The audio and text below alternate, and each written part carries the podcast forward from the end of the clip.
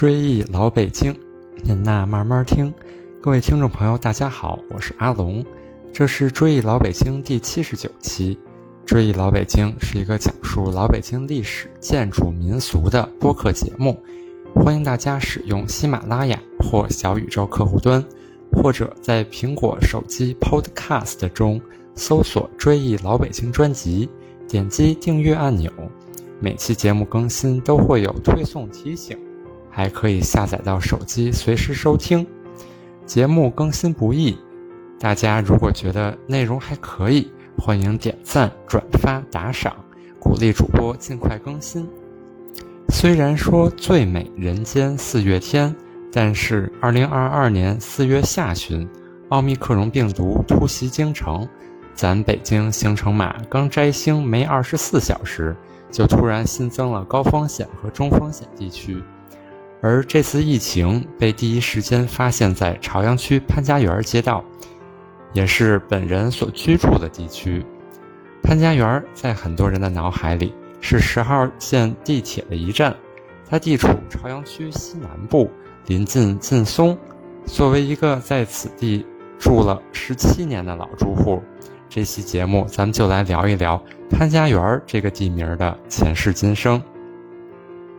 首先，您该问了，这个地名是怎么来的呢？最早，这儿只是北京城外的一个小村落，当时被称为潘家窑。早年间，护城河东边有不少砖窑瓦厂，其中有一位山东济宁人来此地烧窑。这位姓潘的年过五旬，原是烧琉璃瓦出身。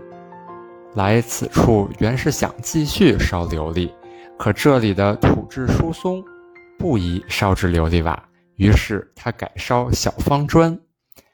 当时这一带已经有七八十七八家砖窑厂了，彼此竞争很激烈。潘窑主初来乍到，又没有经验，所以生意一直不好。但他看准了这儿优越的地理位置，不想放弃。后来。经过仔细观察思考，他决定重点从两方面着手：一是提高砖的质量，二是从经营上下功夫。首先，他严格把好每一块砖的烧制环节，绝不偷工减料，所以烘出的砖成色好，光洁度高，硬度很大，不易破碎。二是销售上采用不同的方法，加量不加价。当时卖砖以丁，也就是甲乙丙丁的丁为单位，一小丁砖是两百块，一大丁砖是八百块。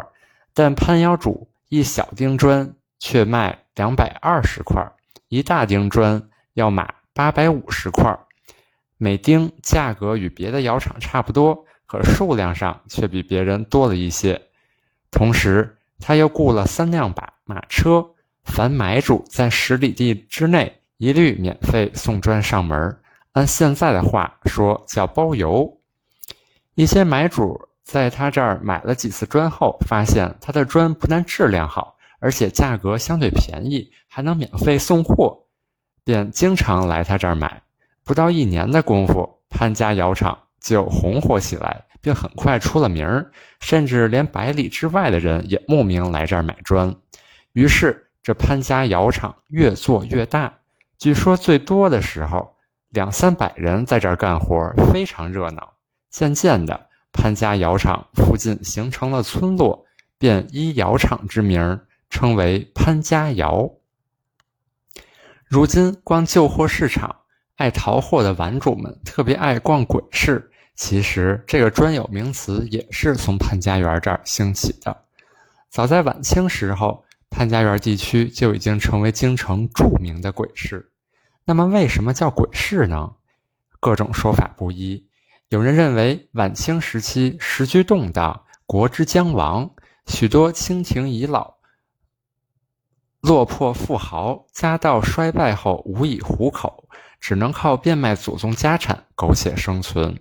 但总归曾经显赫一时，哪里放得下架子，丢得起面子？可是，便趁着天亮前半明半暗的光线，拿了古董偷偷在这儿摆摊贩卖，既躲开了熟人，还做成了买卖。北京是皇城，当年是官窑世官僚世家集中之地，此时落魄的显贵也不少。久而久之，沿袭城市，也就是夜市了。还有一种说法，鬼市开市时间早，天还没亮，又没有电灯，漆黑一片。穷人打燃火时，富人提着灯笼，悠悠晃晃，如鬼火一般。而且在简陋的照明设备下，人影穿梭而行，飘忽不定。再加上很多梁上君子也到此脱手一些见不得光的玩意儿，更有造假者趁乱兜售一些赝品，两者都是鬼鬼祟祟的，前前后后，总之是离不开“鬼”字，鬼市由此得名。除此之外，关于鬼市还有一些颇具传奇色彩的说法。有人说，鬼市开在阴阳交替之时，周遭又忽明忽暗，影影绰绰，你看不看不清我，我看不清你，所以不光阳间的生人来往，更引起了阴间神鬼的兴趣。搞不好前脚从您处买下东西，后脚就躺回棺材里去了。说到这儿。就不得不提到慈禧太后还跟咱潘家园有段传说呢。相传慈禧过六十大寿，非得让手下小太监准备狐裘。那时正逢国难当头，哪儿弄狐狸皮去呀？眼见着时限将至，性命不保，小太监无奈之下烧香拜佛，还真有了回应。趁着夜色，在鬼市上买来了极品狐狸皮。而卖家竟转身化作一缕青烟儿，再摸狐狸皮，竟然还是热乎的。小太监这才醒悟，那卖家是狐仙化身，脱下皮来救他一命。各种传说故事为潘家园平添了几分神秘感。到了民国后期，潘家窑已经存在很多大水坑和洼地，再取土烧砖就很困难了。于是潘家窑暂时关闭，不久便迁到了房山一带。那么建国以后这儿怎么样了呢？它为什么又改名了呢？在二十世纪六十年代，潘家窑一带的水坑和洼地逐渐被填平，并开始建设居民区。几年时间就出现了一大片居民区，仍取名潘家窑。但没多久，人们就觉得此名不雅。因为老北京人通常将妓院称为窑子，于是便取家园之意，正式改名为潘家园，并将附近新修的道路称为潘家园路。后来在修建三环路时，在潘家园东侧修建了一座立交桥，取名潘家园桥。有句老话讲。北京有两大必看的人群景观，一是天安门广场抬头看升旗，二就是潘家园地摊儿低头寻国宝。那么，如今中外皆知的旧货市场是从何时开始的呢？这还得说到一九九二年，伴随着民间古玩艺术品交易的兴起和活跃，这里逐渐形成了一个古色古香的马路旧货市场。咱们这期播客的封面图片便是九十年代初的潘家园市场。到了一九九八年，短短七年时间，便发展成了全国最大的古玩旧货集散地，吸引着大批淘宝者和游客。收藏专家马未都曾经这样描述记忆中的潘家园：清、康熙、雍正、乾隆三代的官窑碗，十块钱一个。雍正青花大盘也才卖十六块，一对青红木椅子比商店里的电镀折叠椅子还便宜。他坦诚在潘家园捡货练就了一双慧眼，自己的博物馆与潘家园有着千丝万缕的联系。旧货市场占地近五万平米，经营面积二点六万平米，主营古旧物品、工艺品、收藏品、装饰品。其中包括仿古家具、文房四宝、古籍字画、陶瓷、中外钱币、竹木骨雕、民族服装服饰等众多类别，拥有四千余家经营商户，经商人员近万人。年成交额有数亿元之多。在成为全国人气最旺的古玩市场后，2008年，潘家园借奥运的东风，首次进行全年365天开市，被打造成为北京又一文化地标。自此，逛潘家园与登长城、吃烤鸭、游故宫并列，成为外国游客到北京必游项目。周末开市时，客流量一度高达六七万人。经过三十年的发展，潘家园旧货市场已经成为北京知名文化地标，以及全国知名的文化艺术品交流中心。